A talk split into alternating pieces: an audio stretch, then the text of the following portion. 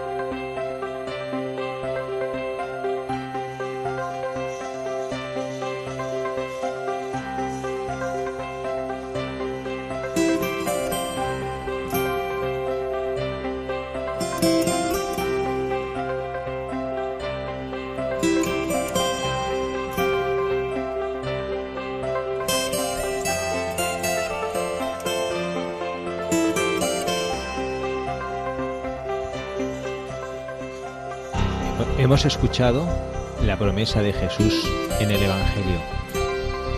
Dios hará justicia a sus elegidos que le gritan día a día y noche. Este es el misterio de la oración.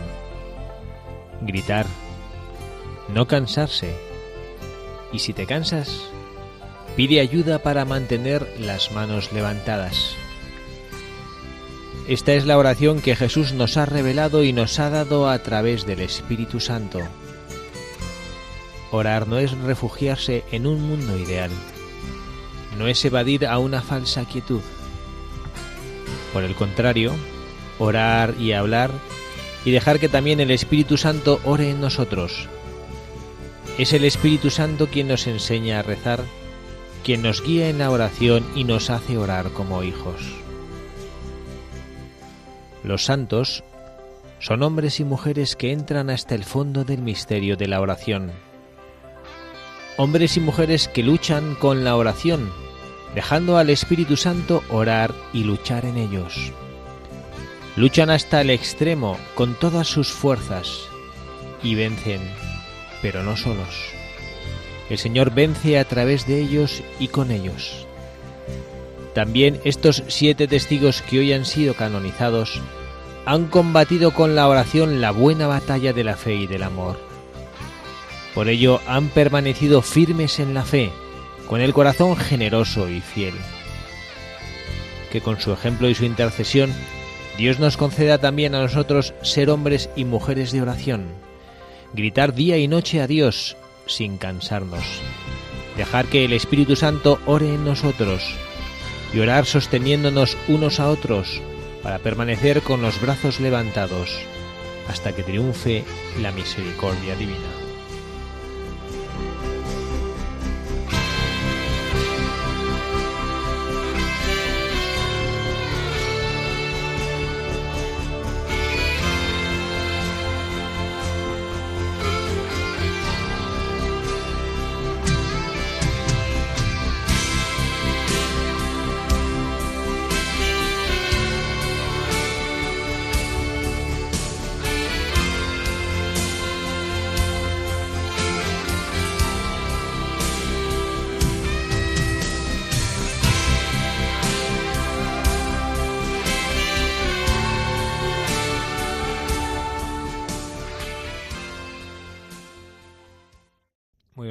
Queridos amigos, buscadores de la verdad, en este nuevo programa, en este sábado 18 de agosto del año 2018. Ya estamos con este mes avanzado, ya se acerca el final para algunos de este tiempo de descanso y ya se ya en el horizonte la vuelta a la vida ordinaria. No hay que preocuparse, la vida ordinaria es maravillosa. La vida ordinaria es aquella a través de la cual nosotros encontramos el camino para santificarnos. Es cierto que tenemos que encontrar momentos para retirarnos y descansar. El mismo Jesucristo lo decía en el Evangelio. Vamos a retirarnos para descansar y tomar fuerzas, pero tomar fuerzas para volver a la vida. Bueno, Mientras tanto tenemos todavía unos cuantos días de descanso y aquí estamos quienes hacemos buscadores de la verdad, encantados de compartir con todos ustedes esta tarde de radio, esta hora de buscadores de la verdad, estas reflexiones en voz alta que nos gusta a todos los miembros del equipo de buscadores de la verdad hacer con ustedes. Tenemos una tarde más aquí con nosotros a Carla Guzmán. Carla, muy buenas tardes. Muy buenas tardes, padre, aquí.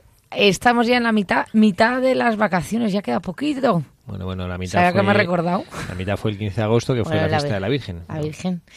lo que me ¿Se acuerda cuando éramos jóvenes? Allá tiempo A. La canción de El Final. Cuando he dicho ya estamos en el final del verano. La que salía siempre. El final. Fui joven hace más tiempo que tú. Llegó. Entonces, ah, sí, sí, claro que me acuerdo de esa. Sí, sí, y tú partirás. Era como de, de, esos amores de juventud que se hacían en verano y no le volvías a ver. Claro, como no existían móviles ni nada, ahora se whatsappean, se facebookean durante todo el invierno, pero antes, vamos, te ibas a tu sitio de veraneo, tu amor platónico y no lo volvías a ver hasta el agosto siguiente. Y luego igual ni estaba. Bueno, pues eh, estamos aquí todavía disfrutando de estas vacaciones. Y bueno, ¿a quién nos has traído otra vez a este programa de Radio María? Bueno, una persona súper especial que se está portando este verano de 10. ¿Ah, sí? De 10, de 10. Y, ¿Pero le apetece todo volver al cole o no? No, no. Hemos venido con Catalina. Catalina, que estuvo con nosotros el programa pasado. ¿Te gustó el programa pasado? Sí. Eh, y por eso vuelves con nosotros otra vez. Claro. Bueno, pues muchísimas gracias por hacerte este huequito en tus vacaciones para dedicar a la Santísima Virgen María, que esto te convierte en voluntaria de Radio María, tú eres voluntaria de programa. ¿eh? Y bueno, pues esto hace que puedas servir y poner tu vasito de agua. Ya sabes que Jesucristo en el Evangelio dice que aquel que debe beber, aunque solo sea un vaso de agua fresca, a uno de estos mis hermanos más pequeños, solo por ser mi discípulo, no quedará sin recompensa. Bueno, pues esto es dar un vaso de agua. Así que muchas gracias, Catalina, por estar aquí con nosotros. De nada, padre. Te vamos a pedir que nos recuerdes cuál es la dirección a la cual pueden escribirnos los oyentes de Radio María. La dirección de correo electrónico y también la dirección postal. Buscadores de la verdad arroba radiomaria.es. Muy bien, esta es la dirección de correo electrónico y si nos quieren escribir una carta tradicional o una postal, la pueden mandar a Paseo Lanceros 2. Ah. El, código postal 28 28024 Madrid. 28024 Madrid. Muy bien, Catalina. Bueno, entonces, Carla, ¿qué, buscador de la verdad nos has, nos has preparado hoy? Pues os hemos preparado un pedazo de buscador que se llama San José Gabriel del Rosario es un nombre que tiene un apodativo especial que hemos sabido de él. Yo reconozco que, desconocía quién era este sacerdote, el cura Brochero. Así lo llama, el cura Brochero, eh, que es un cura argentino y hemos sabido de él, bueno, yo he sabido de él leyendo la exhortación apostólica Gaudete et Exultate que el Papa Francisco le, le, menciona. Bueno, ahora vamos a escuchar y vamos a leer la, la vida de este hombre y bueno, pues vamos a adivinar y vamos a saber por qué le llamaban así, un nombre con una vida súper interesante, un hombre muy enamorado de Jesucristo y para los que somos sacerdotes un testimonio y para los que no son sacerdotes también un ejemplo de alma enamorada de Jesucristo, como todos nosotros tenemos que estar enamorados de Jesucristo. Pues vamos a escuchar quién es este buscador de la verdad para saber un poquito más de su vida.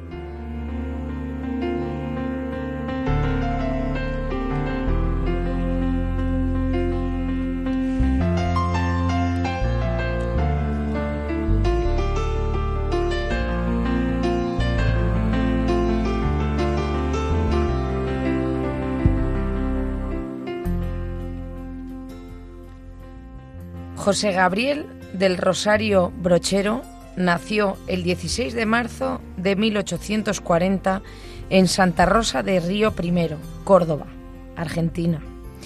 Entró al Seminario Mayor de Córdoba, Nuestra Señora de Loreto, el 5 de marzo de 1856, cuando tenía 16 años. Un amigo suyo escribió, Muchas veces le he oído contar a Brochero que la constante preocupación de su juventud fue el sacerdocio. No sabía qué vocación seguir, la laical o la sacerdotal. Su espíritu fluctuaba y su corazón sufría con esta indecisión. Un día, dominado por esta preocupación, asistió a un sermón en que se bosquejaron las exigencias y sacrificios de una y otra, y apenas concluyó de escucharlo, la duda ya no atormentaba su alma, y ser sacerdote era para él una resolución inquebrantable. Es ordenado presbítero el 4 de noviembre de 1866 por el obispo Vicente Ramírez de Arellano. El 10 de diciembre del mismo año celebra su primera misa en la capilla del Colegio Seminario Nuestra Señora de Loreto, cuando ésta se encontraba en la casa detrás de la catedral, de donde hoy se encuentra la plazoleta del fundador. En diciembre de 1869 asume el curato de San Alberto, siendo San Pedro la villa que hacía de cabecera en aquel departamento. Por aquel tiempo, el extenso curato de San Alberto, de 4.336 kilómetros cuadrados, contaba con poco más de 10.000 habitantes que vivían en lugares distantes, sin caminos y sin escuelas, desperdigados por las sierras grandes de más de 2.000 metros de altura. Era triste el estado moral y la indigencia material de la gente.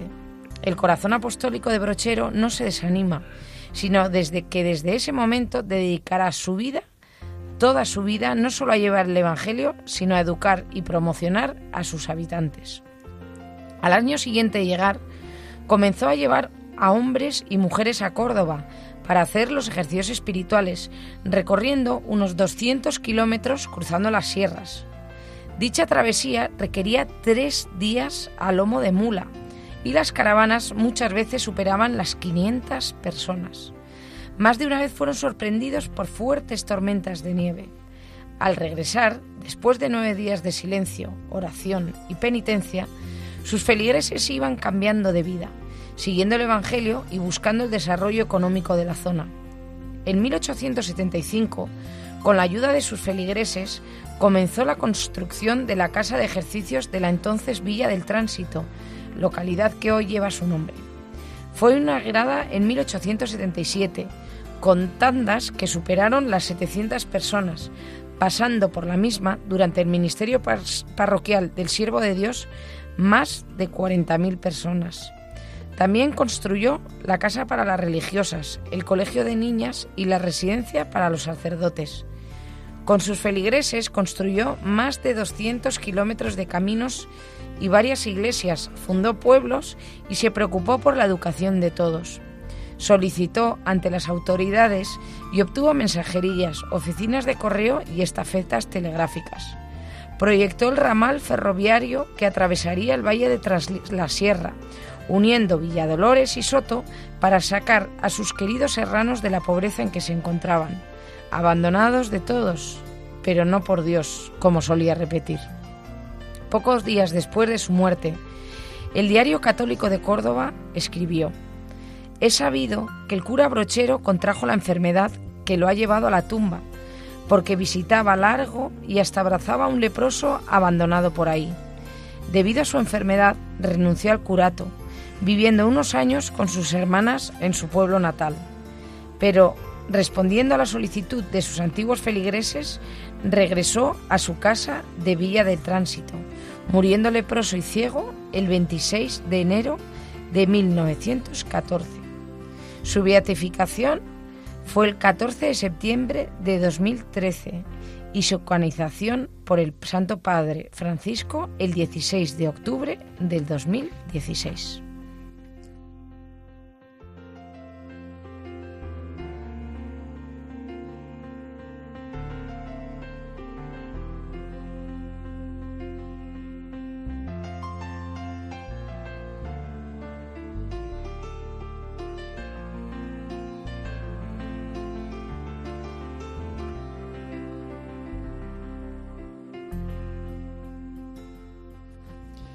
Pues esta es la vida del cura Brochero.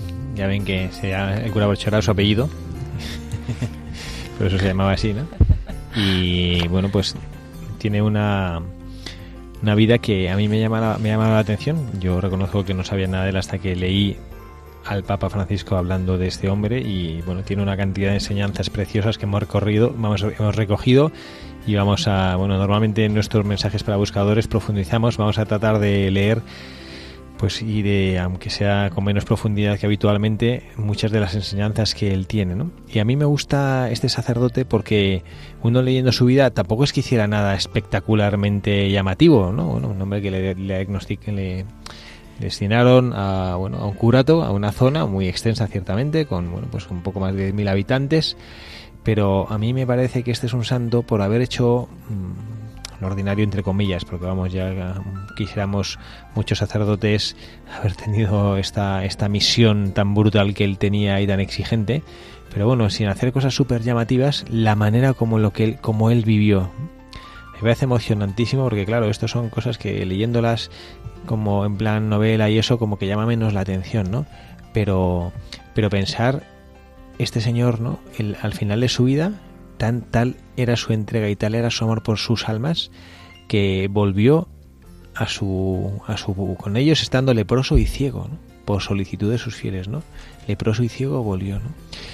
Y, bueno, pues para mí lo que, lo que a mí me gustaría es que nosotros en este día, en este programa de Buscadores de la Verdad, lo que hiciéramos fuera dirigir nuestra mirada hacia ese, ese anhelo de, servir a los demás, a ese anhelo de hacer presente a Jesucristo que es tan desconocido. A mí además me llama, me, me llama particularmente la atención este, este sacerdote y esta historia porque ya les conté a, los, a nuestros oyentes, a nuestros buscadores de la verdad, que tuve la ocasión en julio pasado de ir a, a hacer una experiencia misionera eh, y, yo, eh, ciertamente no como no, no, lo que cuenta aquí de este, de este sacerdote, que además entregó su vida a eso, yo apenas, apenas una gotita para probar y para...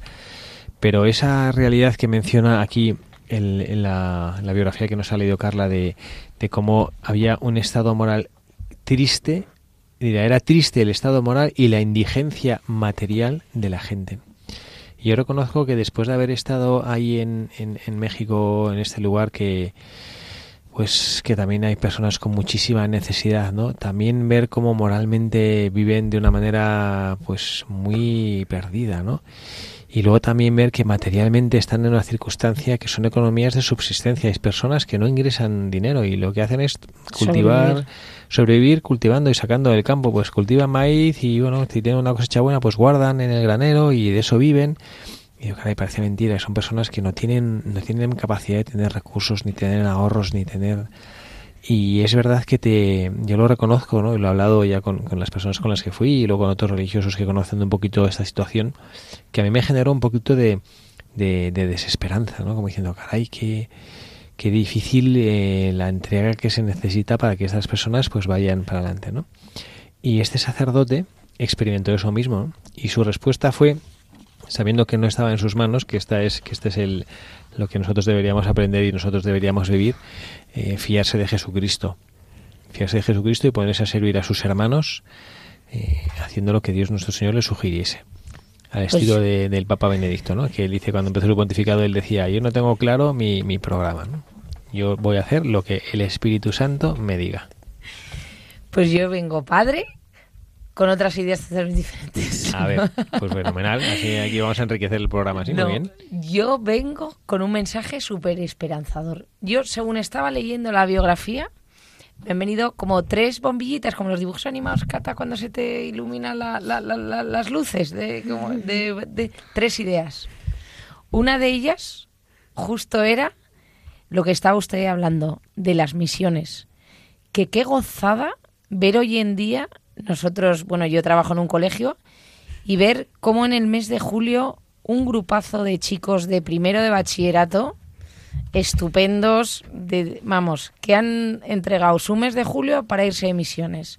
Unos se han ido a México, otros se han ido a África, otros se han ido a Estados Unidos y cada uno a poner su granito de arena. Unos pues a enseñar a unos niños a una escuela, otros leí que mm, en Chile se pusieron a construir em, unas iglesias, otros eh, como eh, acompañando a misiones médicas, otros, bueno, un sobrino, un primo de Cata de 16 años hacer unos pozos en África.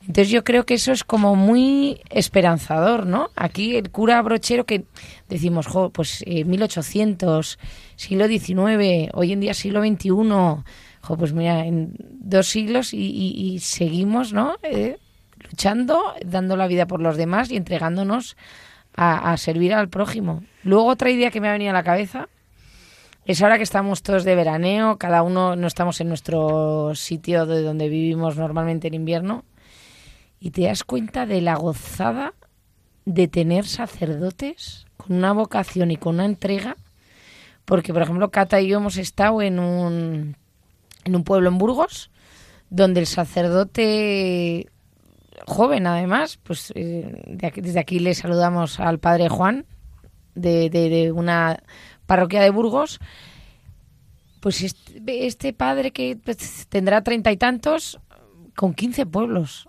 a su más de 15 pueblos a su cargo. Y él no deja de celebrar una misa aunque haya dos feligreses. Y se va, bueno, que vamos, que, que, que, que los sábados y domingos igual celebra, con un permiso especial, pero igual visita 15 pueblos. Y ese, ¿no? Y ese y continúa eh, evangelizando, preparándose sus misas, haciendo que todo sea preciosa, eh, no repitiendo porque sabe que allá donde vaya para esa señora mayor es su día. Y, la, y, y- y una de las cosas que contábamos Cata y yo, y lo, yo lo comentaba para, con mis hijos, la- la- las, para esta gente que, que va el sacerdote a su pueblo, que igual es la única visita que tienen de fuera, porque es verdad que son pueblos que ya desgraciadamente la, la, em, no en, en España todo lo rural cada vez la gente te- para buscar trabajo va a las ciudades. ¿Cómo se visten? O sea, para ellos el domingo es el día de fiesta. Y se le ves a la señora de 80 años emocionada sacando sus galas y este sacerdote que sigue luchando por cada uno de sus feligreses, intentando sacar para adelante pues proyectos que tiene. Y ya la última, perdón, mi tercera idea, ¿no? Era el celo apostólico de este curita brochero que recorrerte, o sea, como decía aquí, caravanas con mulas, tempestades, 200 kilómetros, tres días para, de verdad, hay que tener mérito, porque yo que no aguanto nueve días de ejercicios espirituales, imagínese un aldeano que tampoco tendrá em, mucha, mucha formación, ¿no? A mí también me ha llamado, desde luego, que el mensaje es positivo y es y, y- y este y esta es la lucha que hay que hacer para nos para eh, que este es, este es el, el- hay que evangelizar y esta es la lucha que el Señor nos, el Señor nos pide a nosotros. Pero a mí me ha- hay muchísimas cosas súper positivas de este, de este sacerdote que, hay que, tomar en cuenta para poderlas asumir y copiar y, y hacer propia del equipaje de los que vamos por el mundo en busca de la verdad, que es el Señor. Y el primero de ellos es, como usted bien ha dicho, ¿no? A mí me ha parecido la, la reciedumbre, ¿no?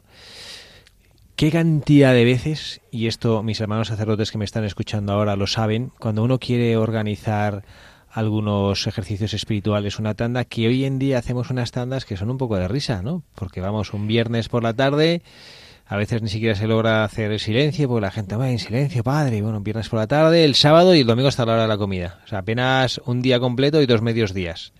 Qué cantidad de dificultades. Y yo leo aquí, claro, estamos, no estamos hablando de hace tantísimos, tantísimos años, que con personas recorría 200 kilómetros cruzando montañas, A tres días a lomos de una mula, para poder hacer nueve días de ejercicios espirituales en silencio. Oración y penitencia. Y entonces, claro, a mí esto me hace pensar... eh, Que somos pues, unos blandos. que bueno, no, no sé si que somos unos blandos o no, ¿no? Que bueno, pero a veces como que no, quizás no seamos capaces de valorar las cosas que tenemos, ¿no?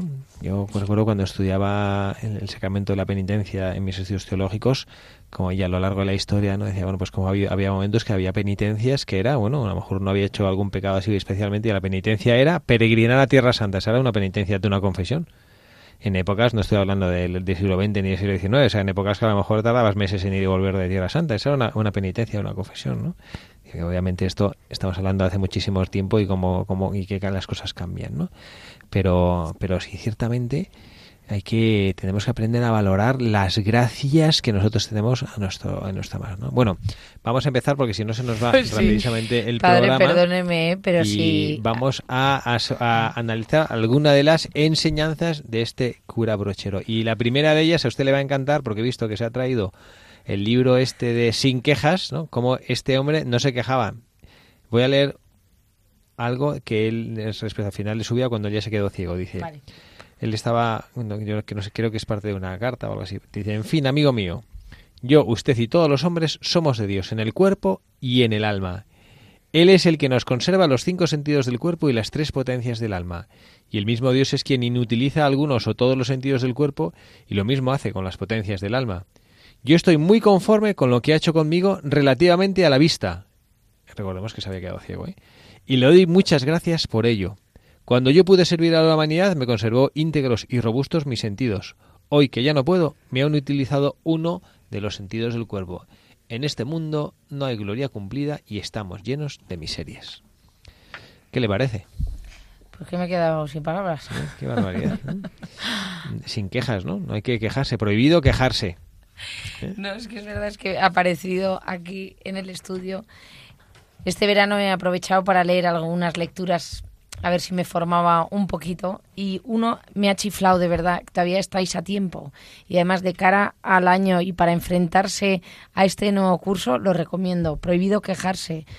Es de un doctor Salvo Noé, se llama el doctor Salvo Noé, y el prólogo es del Papa Francisco. Y habla sobre eso, el prohibido quejarse y cómo la queja, porque yo siempre digo positivo genera negativo. Eh, positivo genera positivo y lo negativo genera negativo. Y entonces ha aparecido aquí con este libro todo anotado, a ver si lo pongo en práctica y mis compañeros de trabajo me lo agradecen.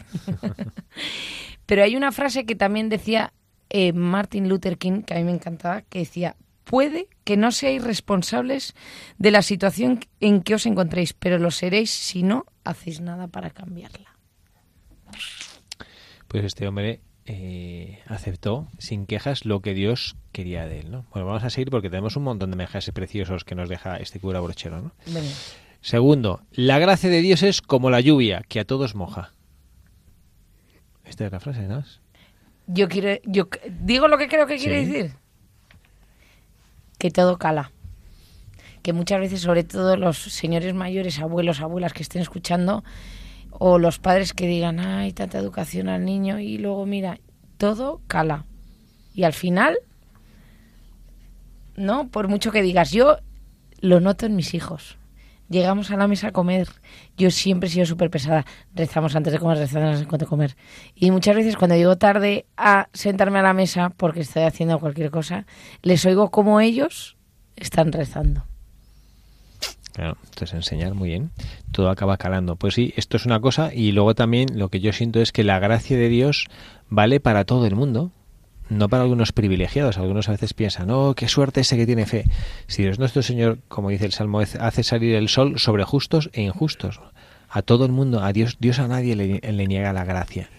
La cuestión está que nosotros tenemos que aceptarla. Entonces a mí me parece precioso esta reflexión, ¿no? Que Dios, la gracia de Dios llega a todos nosotros, que no haya nadie, que esto es una comodidad fácil y una excusa fácil, que diga que yo, a mí la gracia de Dios no es para mí, la gracia de Dios es para todos nosotros. Tenemos otra otro mensaje que voy a leer que también son de reflexiones que él hacía y cosas de escritos suyos. Jesucristo impone a sus soldados leyes al parecer muy duras. Niégate a ti mismo. Carga con tu cruz y sígueme. Porque el negarse a sí mismo importa una renuncia completa de todos los placeres del sentido, un abandono de las riquezas superfluas y un desprecio de los vanos honores. Tomar la cruz es la preparación del ánimo para tolerar las cosas contrarias al genio de la naturaleza. Tales son la penitencia, la mortificación del cuerpo, la pobreza de espíritu y la humildad de corazón, cosas todas que se oponen directamente a los tres genios de apetitos que sugiere el enemigo de nuestra alma. ¿Qué le parece esto? Renuncia a todos los placeres del mundo, un abandono de las riquezas superfluas y un desprecio de los vanes, vanos honores. A mí, ¿sabes lo que me recuerda? Hay un pasaje del Evangelio que, que siempre, es que lo pienso mogollón, que es cuando Jesucristo a un rico le dijo, deja todo y sígueme. Porque le decía, yo ya he hecho tal y no sé qué, yo ya he hecho tal, no sé qué. Y dice, sí, sí, deja todo y sígueme. Y no lo deja. El joven rico. Y yo siempre lo he pensado, digo, ¿qué será de ese pobre hombre? Pues no sabe la de noches que me he metido en la cama pensando en ese pobre hombre. Diciendo, ojo, porque es verdad, o sea, porque él tenía a Jesucristo delante y no lo dejó. Y es verdad que muchas veces, es verdad que nosotros lo tenemos delante, lo que pasa que no es lo mismo tenerlo delante que verle, ¿no? Pero, pero, eh, ¿no? Que la codicia, la, uf, y no dejar.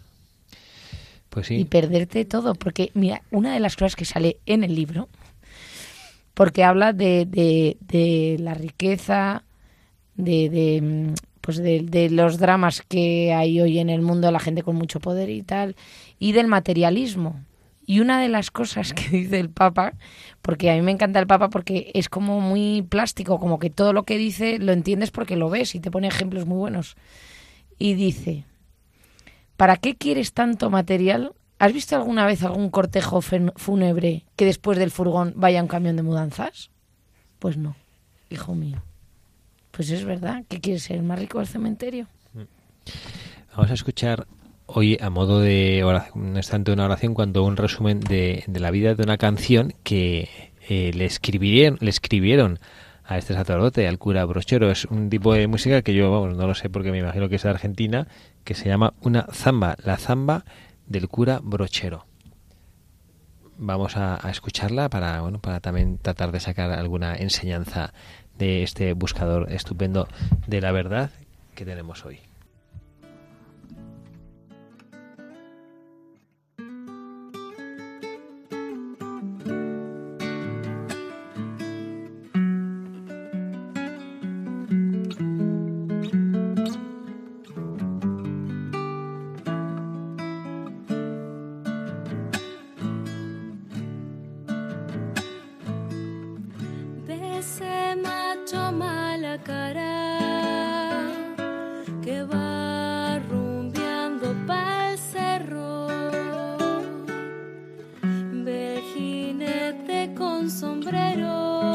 Ese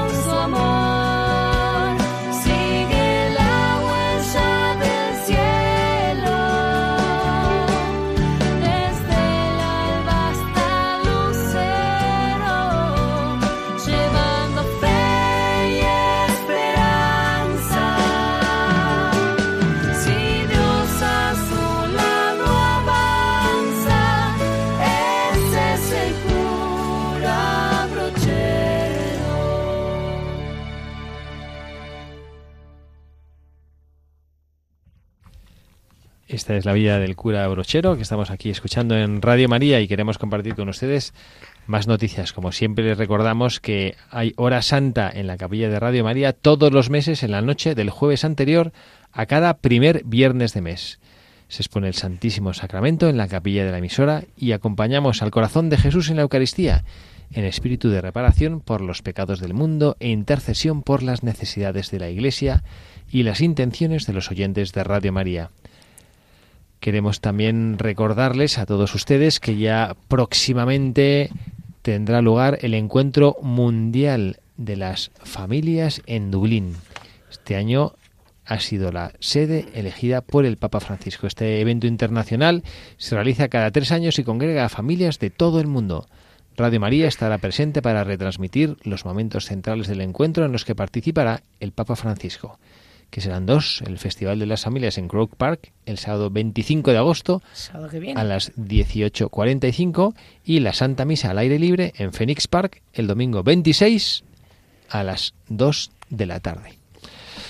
Bueno, mientras estábamos escuchando la canción La Zamba del cura Brochero, que me ha explicado Carla que es un género de música muy conocido, yo la verdad es que lo desconocía. Yo, yo le he dicho al padre que, que Radio María Argentina le van a regañar, porque claro, él como cura madrileño sabrá lo que es el chotis ¿eh? y los cantos típicos españoles, pero la zamba es Sí. de los gauchos argentinos. Gauchos. Y Cata Y- quiere hacer un- algo sí. especial. Es Le que hoy es un día muy especial, 18 Ah, bueno, a ver, de agosto. Catalina, que quiere hacer algo, a ver, a ver, lo puedes decir, venga, di. Pues quiero felicitar a mi abuela Lola, que es su cumpleaños. Muy bien, pues nada, damos felicitaciones a tu abuela Lola, que es oyente de Radio María. Y felicitamos a todas las abuelas, abuelos y no tan abuelos que cumplan hoy Eso sus es, años. A todos. Y bueno, a ver, Catalina, también eh, de los mensajes que tenemos aquí escritos del cura Brochero, hay uno que le ha hecho mucha gracia y lo quería compartir. A ver, Catalina, léenoslo. Dios es como los piojos, está en todas partes, pero, pero prefiere a los, a los pobres. Ah, Es, un, es un mensaje, es una, es una frase del cura Brochero que debería ser un personaje, porque hombre, también como dicen, Dios es como los piojos, hombre, que he hecho con poco esa comparación, ¿no? pero lo, le explica muy bonito, de una manera muy bonita por qué, ¿no? Porque está en todas partes, pero parece que prefiere a los pobres. Y aquí me recuerda un poco al Papa Francisco, ¿no? Papa Francisco que tiene esta predilección por los pobres, ¿no?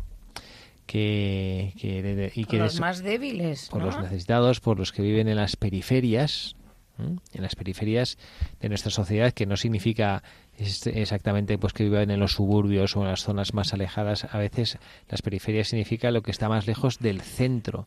Y bueno, pues nosotros tenemos que saber que el centro de nuestra vida es Jesucristo. Quienes viven en las periferias son los que más alejados están de Jesucristo. Y a veces los pobres son ellos. Enseguida que vemos a los pobres pensamos en los pobres materiales. Esta es la pobreza, en teoría, más fácil de solucionar. Luego en la práctica los sistemas y los gobiernos y los países y las culturas impiden y no facilitan que las personas puedan salir de la pobreza pero la verdadera pobreza es la que la del que no tiene amor y de la del que no tiene a Dios en su vida, ¿no? Pobres de espíritu. los pobres de espíritu.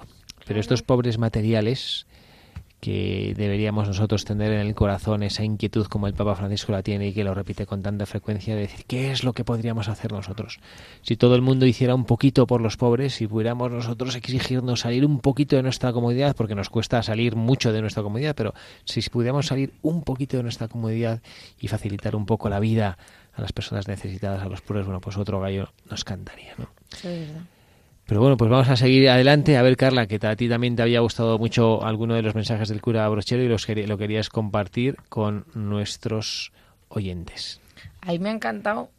Luego les digo por qué, pero me encanta que dice, yo me felicitaría si Dios me saca de este planeta sentado confesando y predicando el Evangelio. ¿Sabe por qué me ha gustado? Porque es verdad que cuando ahora, por ejemplo, que, que estamos en verano y vamos a conciertos y ves la tele y ves actores, tal, y entonces dicen, pues yo me moriría en un escenario, yo no sé qué. Pues me ha encantado. Este sacerdote nunca lo había pensado. Me acuerdo, no, sé si era de, de Rocío Jurado, me moriría cantando o lo, la más grande, como le llamaba yo, lo que lloré yo cuando se murió. Pues ¿no? Me encanta el cura porque es auténtico. Lo de- me saca de este planeta, que además tiene gracia porque se le ve a él que era- tendría que ser gracioso, ¿no?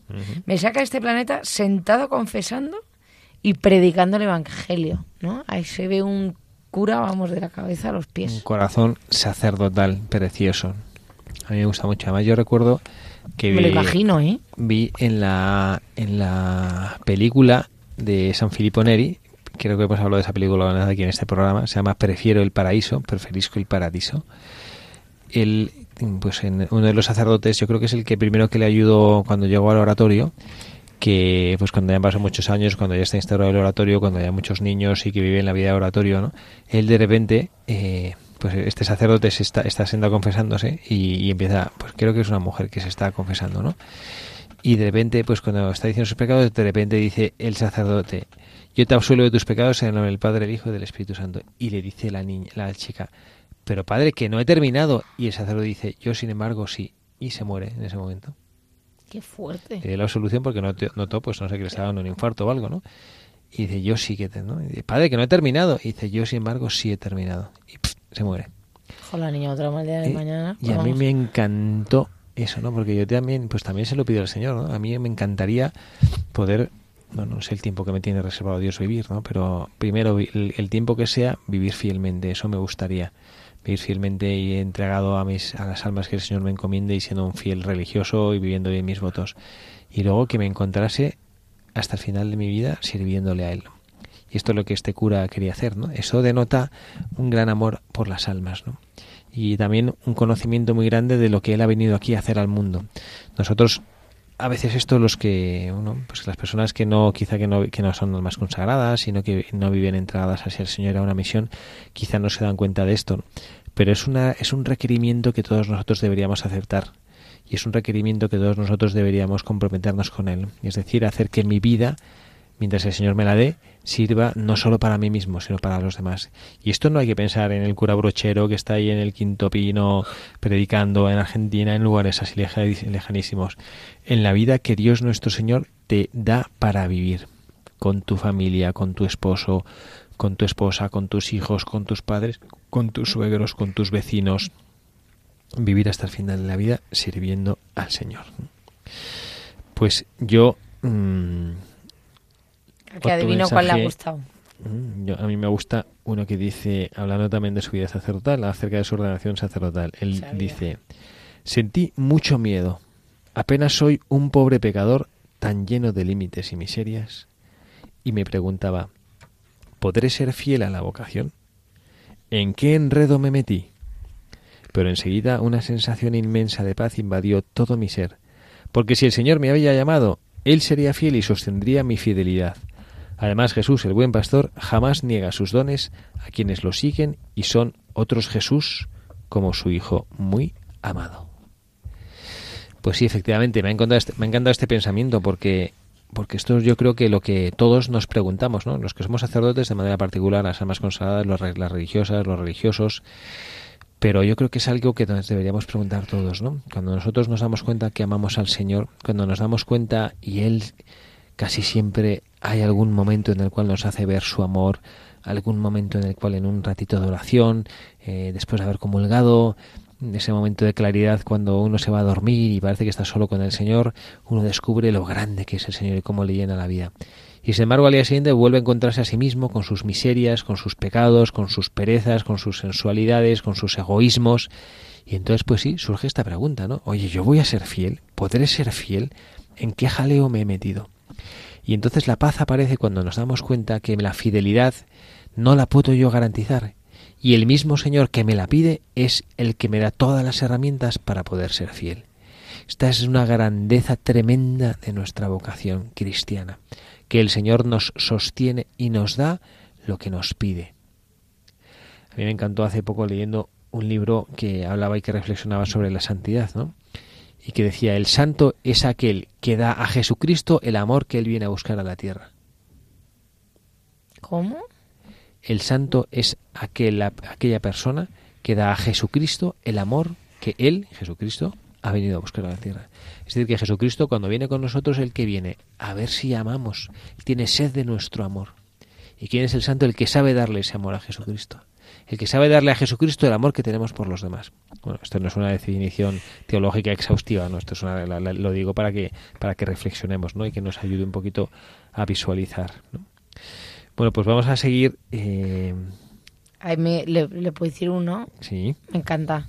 Porque es que además me lo imagino, ¿eh? le, tengo, le, le- le visualizo. Yo le he dicho al señor obispo y le he repetido hasta el fastidio, quizás, en plan como si ya estaba siendo pesado, que lo acompañaré hasta la muerte como simple soldado que desea morir en las peleas de Jesucristo. La verdad que, que, que este santo sacerdote, vamos, la obediencia a fuego. qué gozada, eh, qué gozada el tener en el corazón este anhelo de, de luchar, ¿no? de luchar por Jesucristo. Esto es eh, cuando nosotros a veces sentimos en nuestra vida que no, mm, no nos sale del corazón este anhelo de luchar y entregarnos así a Jesucristo, tenemos que preguntarnos si es que le conocemos bien.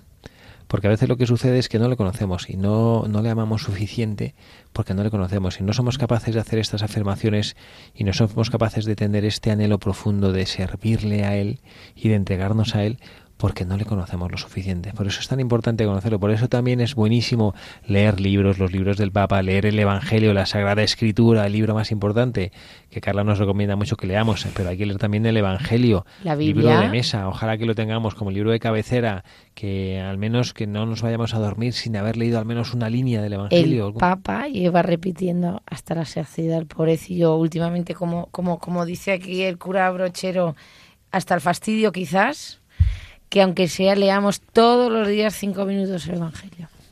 Es verdad. que el evangelio que poco a poco va calando como usted como decías tú al principio en la en, en de cómo tus hijos van eh, poco a poco aprendiendo y repitiendo y, y van entendiendo las enseñanzas que en su casa se les hace pues así también es la palabra de Dios que la palabra de Dios va calando y sin que uno sepa cómo en el corazón y va creciendo cuando nosotros le damos espacio y nosotros le damos cabida para escuchar. Y le digo otra ayuda, que es verdad que a veces no, se nos olvida porque... Pero así ya encadenamos con la editorial, que hay una frase en la editorial que ha leído usted del Papa Francisco que a mí me ha encantado, que es, este es el misterio de la oración, gritar, no cansarse y si te cansas, pide ayuda para mantener las manos levantadas. Pide ayuda, eso es verdad, qué grandes son los amigos y qué bien nos hacen los amigos.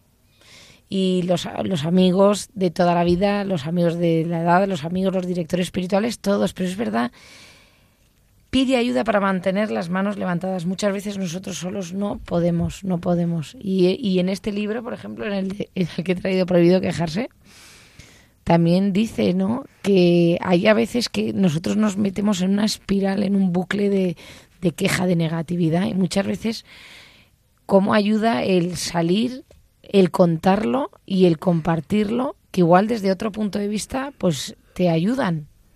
Y cuántas, y hemos visto en la historia de la humanidad, grandes santos, grandes amigos tenían, ¿no? Vimos a Santa Teresa, que tenía San Juan de la Cruz, ¿no? Su super- el Santo Padre mm, Carol Boitila, Juan Pablo II, que también tenía una amiga que le ayudaba un montón, se ayudaban entre ellos. Yo creo que los amigos, ¿no? El poder de los amigos. Quien tiene un amigo, tiene un tesoro. tiene un tesoro. Así es. Y el mejor amigo con mayúsculas, Jesucristo, ¿no? Que también, y este es el último mensaje que vamos a compartir de nuestro cura brochero, ¿no? Dice, Dios en los santos ejercicios me ha enseñado a mí y a ustedes que el hombre debe primero perder su honor, sus bienes o riquezas y su vida misma antes que perder a Dios, o sea, su salvación. Esta amistad y este amor que Jesucristo nos regala tiene que ser lo que nosotros seamos capaces de defender por encima de todo. Muy bien, pues muchísimas gracias, Catalina, muchas gracias por haber estado aquí con nosotros. De nada, padre. Gracias por haber venido. Carla, muchas gracias por venir y por traernos a tu hija. Nada, padre, un placer y nada, me encanta siempre estar aquí en la casa de María un sábado más y felicito a mi suegra Muy bien. Que cumpla muchos más ¡Felicidades! y que todos los veamos. Muy bien. También que les habla el Padre Javier Cereceda. Les desea que tengan un feliz sábado del Señor. Mañana domingo. Que nos encomienden también a toda esta familia que hace Radio María para que sepamos con ilusión seguir, seguir llevando el nombre de nuestra Madre.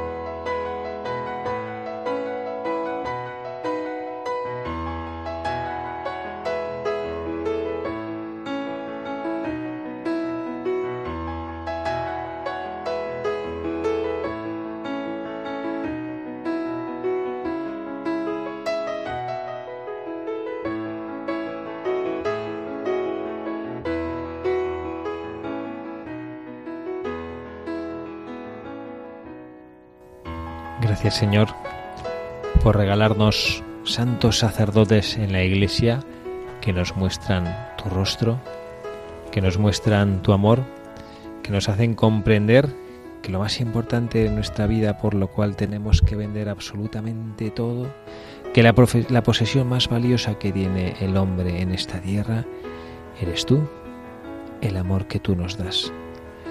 Te pedimos, Señor, la fuerza y la gracia para poder vivir con esta convicción sirviendo a nuestros hermanos. Esto es posible, lo vemos en la historia de la Iglesia, de tantos cientos y miles de hombres y mujeres que con amor y con ardor se han entregado renunciando a tantas cosas porque han descubierto en ti la mejor posesión, la mejor parte. Señor, Danos tu fuerza y tu gracia para aprender a apostar por lo único que merece la pena, por lo único que nos llena el corazón, por lo único que no nos cansa, que no nos aburre, que no deja nuestro corazón esperando algo más. Ese eres tú, Señor, tu amor que nos lleva a hacer cosas impensables como los grandes santos que podemos conocer y contemplar en este programa. Señor, danos la fuerza y la gracia para también ser nosotros buscadores de la verdad, para poderte abrazar, para poder dejarnos empapar de tu gracia y transmitirla así a nuestros hermanos los hombres.